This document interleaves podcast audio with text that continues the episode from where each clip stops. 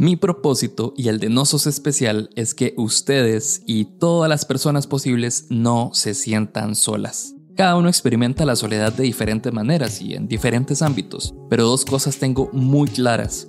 Primero, todos sufrimos algún tipo de soledad. Y segundo, nadie merece sentirse solo.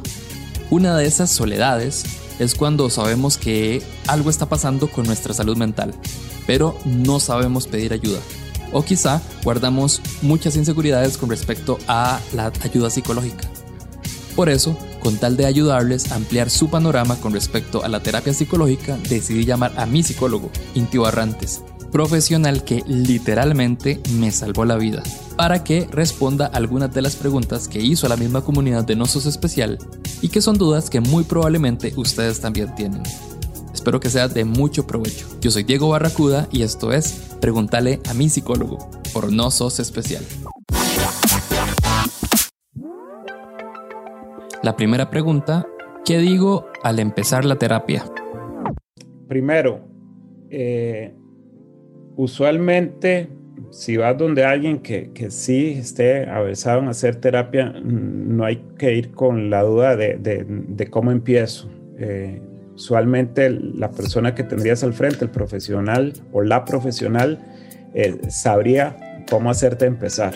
Eh, y, no son cosas misteriosísimas. Yo suelo empezar haciendo preguntas como, por ejemplo, mira, ¿trabajas o estudias?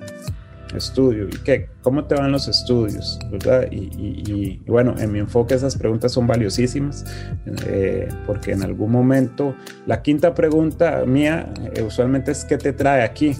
Eh, las primeras cuatro más bien indagan sobre lo, significativo. En sesión individual, primera sesión individual para, para dar el ejemplo. Hay gente que aquí me conoce desde hace rato y los más viejos probablemente digan, no es cierto, a mí no me preguntó eso en la primera sesión y es cierto, yo no les pregunté eso en la primera sesión a los más viejos porque eh, yo no trabajaba así. Eh, esto es algo que empiezo a incorporar desde el 2018. Eh, y, listo, es como una forma, digamos, no, para ser honestos, esto no es de romper el hielo, esto es para ir formulando el caso, o sea, son preguntas que formulan el caso. Segunda pregunta, ¿cómo evito codepender de la terapia?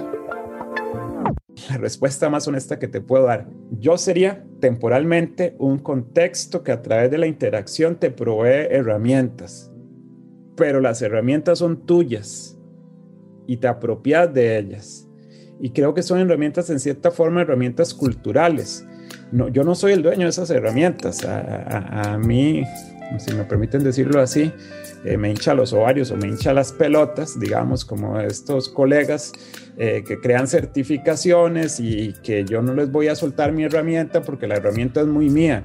Y yo, no jodas, o sea, vos venís montándote sobre un edificio de cierta forma de más de 100 años y en otros casos de miles de años, porque muchas de nuestras herramientas vienen de la filosofía y, y resulta que ahora esto es tuyo. O sea, no, eso es como la privatización de, la salud. Entonces, al final son herramientas culturales que si no la va a recibir la persona por el contacto A, las podría recibir por el contacto B. Creo que es un problema que muchas de las cosas que los psicólogos transmitimos en sesiones, yo siento que deben haber sido transmitidas en la escuela, en clases de mm, vivan mejor, de seres humanos, digamos.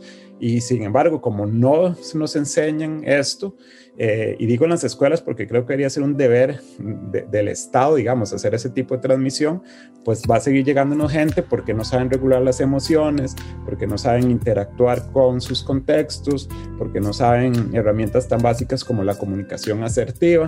Eh, digo que esto no es como una cosa misteriosísima, pues, ¿verdad? Pero bueno, seguirán, seguirán llegando. Harán cosas quizás que sí requieren como mucho trabajo, digamos, de estudio profesional, como análisis del comportamiento a partir de tales cosas. Pero repito, la idea, por lo menos yo lo que siempre digo, y aquí sí la gente, incluso la más vieja lo ha visto, es como, a ver, ahí tiene herramientas, ahí tiene herramientas, ahí tiene herramientas, y, y, váyase con ellas. Eh, hay gente que a veces me dice, eh, pero por favor no me dé alta porque a mí me da miedo, es un poco. Eh, Y es, bueno, aquí tiene esto para que lidie con el miedo por, por, por irse de alta. Eh, recuerdo una paciente que siempre, le, le, sin embargo, le agradezco esto, porque yo le dije, eh, antes de darla de alta por cuarta vez, primero dígame por qué, si yo la diera de alta una cuarta vez, usted no aceptaría darle de alta. Entonces me dijo, porque a, a mí me gusta venir. Entonces digo yo, ok, vamos a hacer un trato por una cuestión nada más de yo sentirme bien. Si es por puro gusto, y usted está clara que viene aquí por gusto a, pagarme las sesiones, yo no tengo ningún problema que venga, pero yo no siento, o sea, usted, esto es real, el dato que voy a decir es real, usted es la única paciente que yo tengo que ha venido conmigo desde que yo abrí por primera vez hasta hoy en día, es la única, es la única, ¿verdad? Y yo, o sea, no hay nadie más eh, dado de alta que usted, por todas las razones entre otras porque además estudio psicología y es profesional en psicología, ¿verdad? Y entonces es un poco ese ejemplo. Y, yo no creo finalmente que ahí haya necesariamente una relación de dependencia. O sea, si ya le decís, mira, mm, ya vos no tenés una razón para estar acá, excepto que vos mm, con tu misma honestidad me decís, yo quiero seguir viniendo y listo. Entonces, un buen terapeuta también va a empezar como a empujar mucho en esa dirección, en la dirección de no, no quiero que dependa de mí, porque en realidad no es de mí, o sea, en realidad es una interacción en donde yo te transmití estas cosas para que vayas por cuenta propia y sería más honesto decir a la persona, vaya, pruebe. Si en la prueba le fue bien, no me busque y si en la prueba no le fue bien, pues las puertas, mientras que yo siga vivo, siguen abiertas. Que ahí sí hay gente acá que podría confesar que eso sí lo hemos hecho, eh, ¿verdad? Este es básicamente. Y sí, sí, entonces el miedo a la dependencia, yo creo que, que si te topas un buen terapeuta, rápidamente te das cuenta que, que no, que, que, hay una insistencia.